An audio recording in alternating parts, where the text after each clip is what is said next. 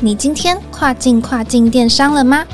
本节目由欧美日跨境电商第一门户视宇智宇制作播出。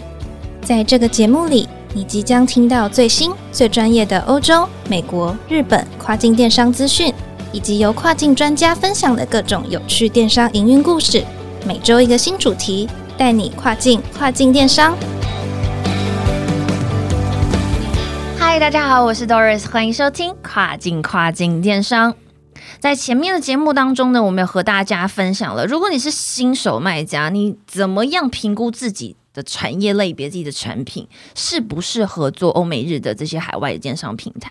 那我们在这一集的节目当中，一样呢邀请到的是我们视宇之语最优秀、最帅气。最幽默，什么时候换你称赞我呢？欢迎我们的业务总监 Tank。好，大家打给后，我是 Tank。你再继续讲下去，我们会不会被给负评啊？麦阿内。今天要跟大家聊一下，就是嗯，很多啊新手的厂商来讲，他们评估完之后，他们发现，哎，真的我要开始做了，对不对？就我合适了，然后我要开始了，然后会面临到各式各样的问题。那大家会把跨境电商大概会区分成很多个区块的面向，但其实我们自己圈内嘛，我们大家可以看出来，有一些问题其实大概不算是严重的问题，我们也分类跟大家分享一下。对，那其实就是我们这样跑业务下来啊，会遇到一些。所谓的痛点，那这些痛点到底是真的痛还是假的痛？对，那像我有听过比较，我自己我们圈内觉得比较假的痛，就是比如说金流跟语言障碍，甚至是开账号这件事情。嗯对，那其实像是现在语言障碍的人也都，哎，不是说，应该是说语言能力的人都非常多了啦。那像是现在的账号建立跟金流都已经有很好的服务了，像台湾有亚马逊，然后它可以帮忙协助去做这些的资讯的处理。对，所以在对我们这些圈内来说的话，看到这些痛点，其实是不是真的很痛？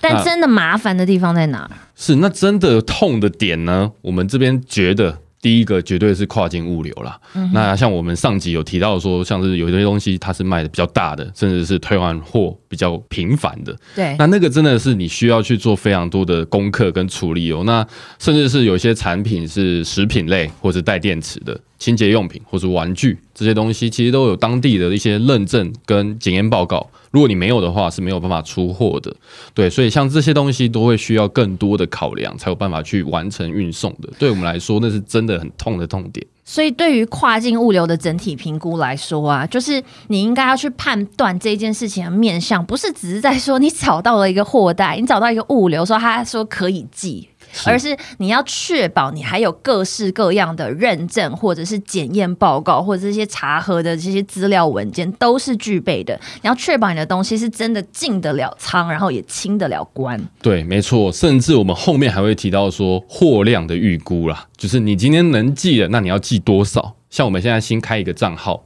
那这个产品呢，它要走海运，要走空运，你要怎么评估呢？那如果假设要走空运好了，那你这一批空运要出多少量？对，那这样会不会造成你的成本压缩，利润变少？会不会甚至还出了一个空运的货，导致你本来是有正的利润，变成是负的利润？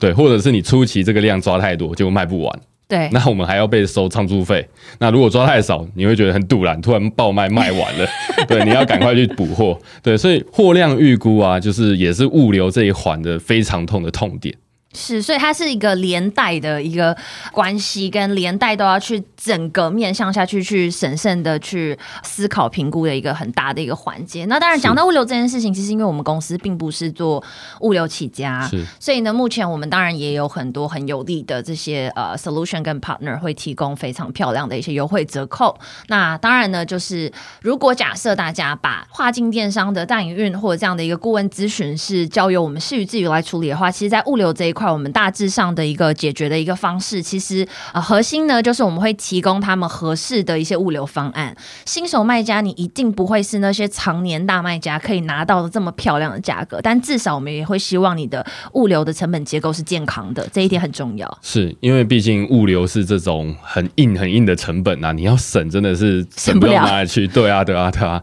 那其实除了就是物流这一块，它可能也会涵盖就是物流的方案、成本架构，然后。后包含就是前面讲的呃验证检验，还有货量的预估都要一起。包含在这一块一起看。那还有一个很重要的部分，我觉得是人才。对，人才真的是非常重要。像我们最近有去一些厂商啊，他们其实就是有找了一些他们觉得是跨境电商人才的专家，但我们大概就是跟他了解一下公司想要做跨境电商的情况。那也可以发现，其实他对跨境电商是真的没有那么熟的。对，那其实说真的，厂商他们自己要去找跨境电商的人才，但是他们有没有能力可以去判断这个来面试的人到底是不是有经验的，是不是他们想要的专家？没错。对，那如果不是的话，你要裁员吗？还是你要再送这个员工去进修或者自修？对，这对厂商来说都是额外的成本。对，那其实我讲到课程，我最近有一个案例，就是台中的一家厂商，嗯，对，那其实他们呃员工没多少人，对，那甚至老板娘自己也去上课，就是所谓的上跨境电商课，对对对，跨境电商的课，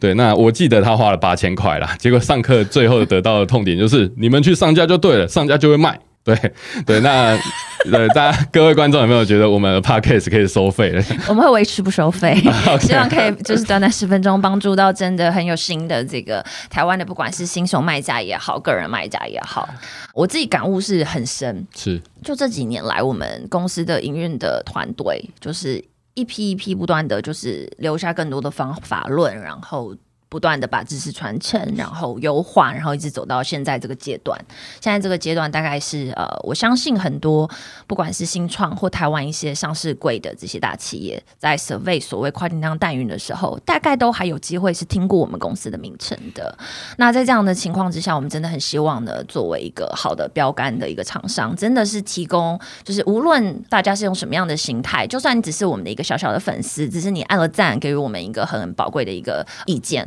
那我们也都会很感谢，然后很希望呢，可以跟着大家一起，呃，提供更完整的这个跨境电商知识，让大家都是透过短短十分钟就可以真的学习到一些什么。这是我们很希望、很希望透过这次的 podcast 可以带给大家的。所以结论就是不要再乱花钱，不要再乱花钱。我想说要怎么接回来？podcast 我们的 podcast 多听一下，好不好？每天呃不是每天，每周日早上八点钟跨境跨境电商订阅订起来。好啊，那我们再回过头来讲到真痛点，刚刚有提到这个人才的问题，然后物流的问题。是，那其实说真的啊，就是你人才就是想要找一个专家来去帮你的广告资源去做有效的规划。对，所以其实再一个痛点就是广告资源的预估哦。对，像刚刚 Doris 有提到说，他有可能有听过一个厂商花三块。呃，美金然后赚一块钱这种案例啊，对，而且不是只有一个，对吧？对对对对，所以有些厂商他手上是有很大笔的广告预算，到底你要怎么花？然后为什么要花这些钱？花这些钱符不符合市场的行情？对，那这些广告的预算是不是都要经过一些策划来去做预算的分配跟执行的？当然，你不可能就是一个完全不懂跨境电商的人进来就说，呃，我要怎么做，我要怎么做？但就最后的结果可能就是刚刚 Doris 提到的那种，就是花钱比赚的钱还多很多很多的那种案例哦。对，那其实我们也有看过很多的案例啊，就是前期可能花了好几百万架了一个跨境电商的店铺，对，但结果营业额一个月不到一万美金。其实就是到底有没有把钱花到刀口上？你真的是营业额也是有一个很直接的反应啦。是，我想就是说有一些行销资源的益助，那它不一定一定是完全为了营业额的一个导向的目的。是没错，但是你一定要确保你花下去的每一分钱真的有达到你原本想要的这个效果，是很重要的。是没错。嗯哼。最后呢，我们要跟大家聊一下，就是。到底对这些新手卖家来说，做跨境电商对他们来说最直观的这些好处，还有感受上，因为我们也辅导了一些，就是说这些新手卖家他真的已经做了，然后可能在我们的一个扶持之下，或者在我们的一个协助合作之下，是有没有一些这个厂商的 feedback，或者是你自己总结起来这几年的经验？对，其实像是这个我们身边，像我跟 Doris 身边有一个朋友啦，对，那其实基本上如果听众朋友有是卖家的。然后已经有在卖的，应该也有这种感触，就是其实这个朋友他不是在操作亚马逊，他操作 eBay，他在好几年前，大概是十二十三年前吧，他参加了一个在当地的某个展。对，J 先生，他有在听我们的那个 podcast 吗？对，J J 先生他参加了一个展，拿了一个汽配零件的 sample，对，结果他丢上 eBay 卖，结果没多久就卖掉了，就开始了他的大卖家之路。对他接着每一天开始就是打开眼睛就收单，就是每天起来就是三十四十单在等他处理。对，那因为他是卖 eBay 啦，所以他早上起来可能就包货，然后出货，下午就睡觉了。就休息了。那如果他今天是做亚马逊的话，他可能是早上眼睛打开起来，他只要看 order，就他就发现三十几单，因为亚马逊的仓库还帮他出货了，甚至就是连包货都不用，因为亚马逊仓库都已经包好了。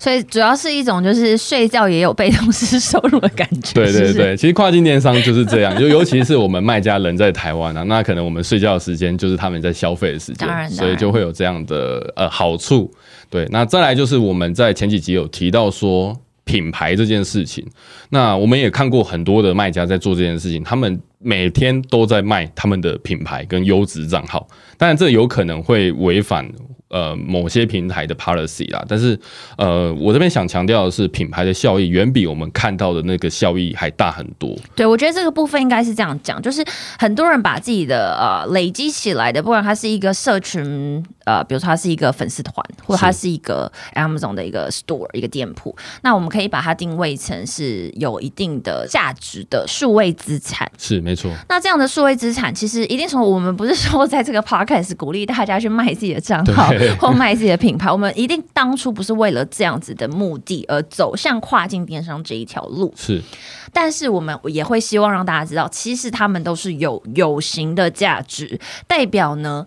当你经营到一定的程度，你应该可以从这些市场上知道说，其实我经营到目前为止，我的这个 store 它是有价值的，我的这个社，比如这个官网或者这个呃社团，它是有价值的，它是真的有真金白银的价值，在很多这个所谓数位资产的一个交易的一个市场的这样的一个 market 上面。是，那其实还有一些好处，比如说今天你是一个白牌，你想要到美国的线下去做生意，那一般来说我们会怎么做？我们上网去找嘛？然后各种问，就说：“哎，可不可以卖我的东西？”这样子问嘛。但其实我们有一个客人呢，他跟我说，他做亚马逊只要没赔钱就是赚钱哦，因为他要的只是品牌曝光。他为了的是，他把品牌打开了之后，他可以去线下谈更大的生意，比如说沃尔玛、Target 这些就是线下美国的大型百货零售商。他之前有自己拿着他的产品去线下的通路问过。那像沃尔玛就直接跟他说，请你打开你亚马逊的刊登，